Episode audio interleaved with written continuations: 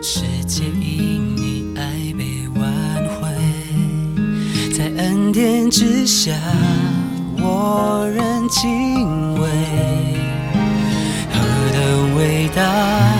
配得赞美。各位弟兄姐妹，各位好朋友，大家平安。今天我们要进到以赛亚书的三十一章，我们来念三十一章的一到七节。祸灾呢？下埃及求帮助的是因依赖马匹，依靠甚多的车辆，并依靠强壮的马兵，并不仰望以色列的圣者，也不求问耶和华。其实耶和华有智慧，他必降灾祸，并不反悔自己的话，却要兴起攻击那作恶之家，又攻击那作孽帮助人的。埃及人不过是人，并不是神；他们的马不过是血肉，并不是灵。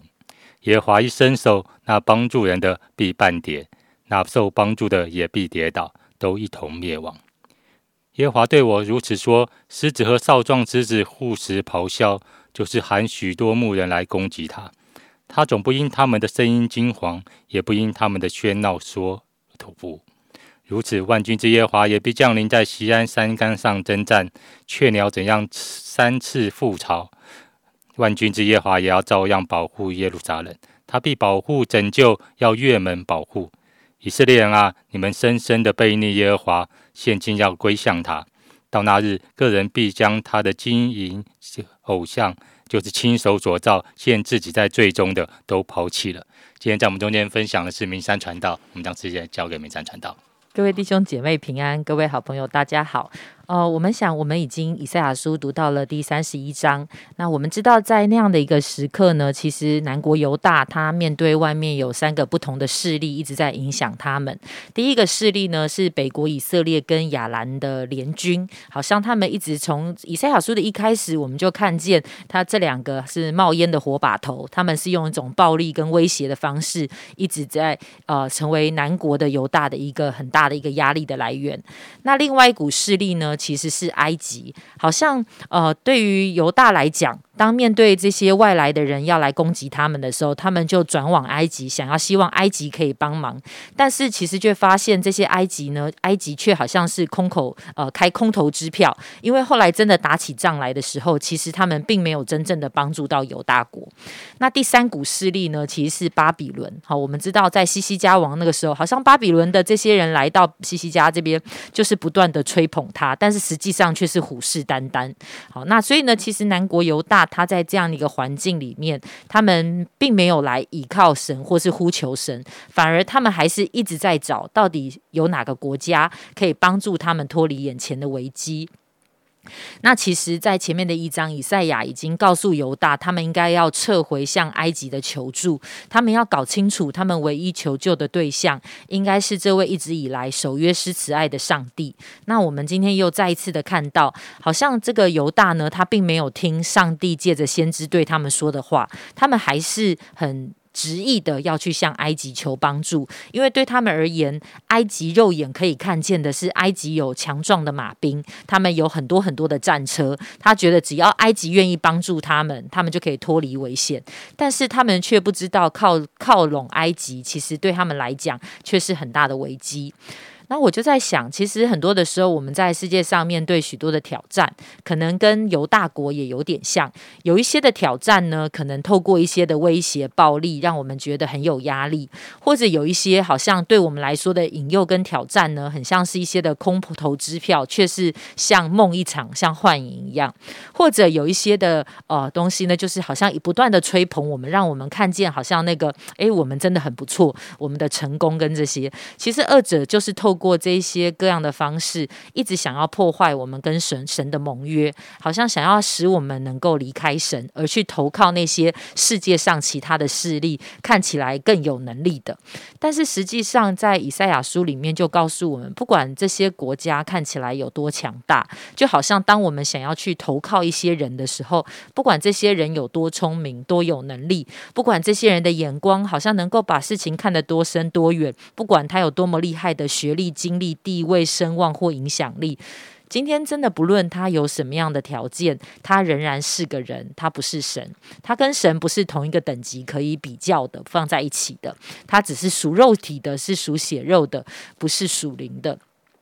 但是可奇的是，啊，不管是犹大或者是我们，会不会有的时候，我们真的会觉得，我们看见的眼睛看见的，好像我们觉得比那个看不见的神更加的真实。所以，我们常常会觉得是，好像看不看得见的这些人跟势力，好像是。啊，更有能力的，所以很多的时候，我们只能够用肉眼看见这些，但是我们却没有办法用星星的眼睛来看见这位看不见却是最有能力的上帝。好，那我想呢，在这段经文的后面，还是鼓励我们，不管我们是用自己的方法啊，或者是有的时候我们会自己去造神。其实只要任何取代上帝在我们生命当中有分量的这些，不管是人事物或一些的势力，甚至灵界的力量，这些都不是把神当做神的。这些这些来取代神的，其实就是偶像，也就是对上帝的不忠实跟没有信心的背叛。而最后的结局呢，其实就是悲惨。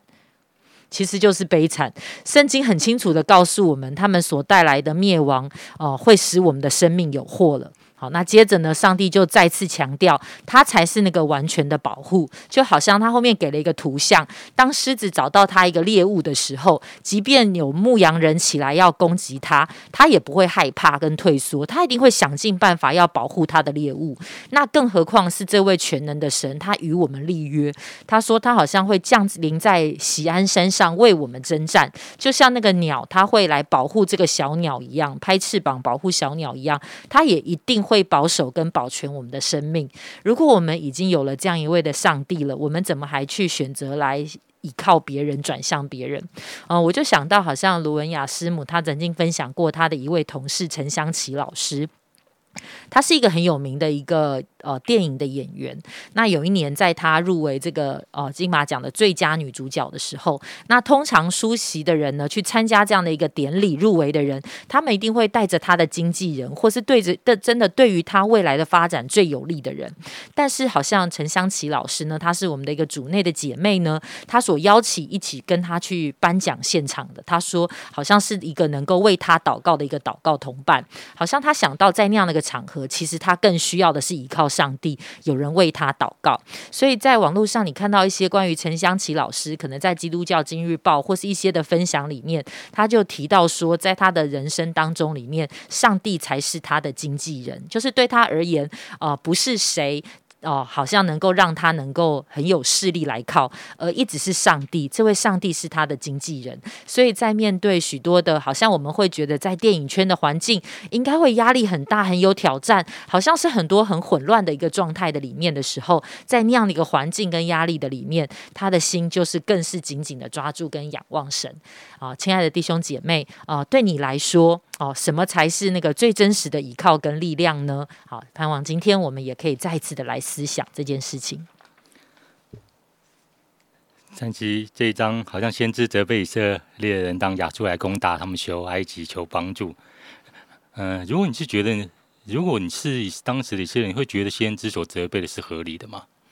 啊，马下一集很强盛啊，马匹是看得见的。这我们很爱努力的要寻求国家安全解决之道，可是他们说寻求耶和华以色列的圣者，神又看不见。而且就如果他真的有能力，那为什么我现在还落入这样的光景呢？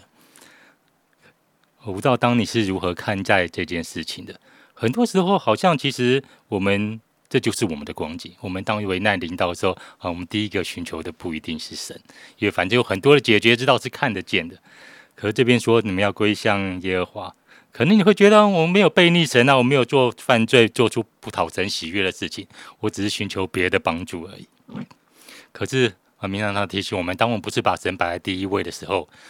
其实我们可能就呃没有把神真的当神，真的求神帮助我们有个信心的眼光，在我们今天的每一天，好像用我们信心来看见，其实神虽然看不见，可他却是那个万事掌权的，让我们来归向他，让我们一起来祷告。主要感谢主，愿你才是我们的帮助。主啊，你是那个最有智慧的主，主啊，你要征战保护我们，主啊，这帮助我们，好像在许多环境危难的时候，其实我们看见的，其实你才是那个唯一好掌权的那一位。求你的帮助，我们不是在四处寻找帮助，不是四处好像嗯不知道该往哪里去找去解决我们生命的问题，而是我们知道我们的一切的问题的解答在于你。让我们今天一整天求主在我们生命中来掌权。我们这样祷告奉主耶稣基督的名，阿门。Holy，何等的圣洁！主，我要敬畏你的一切，充满我心，你就是我唯一的真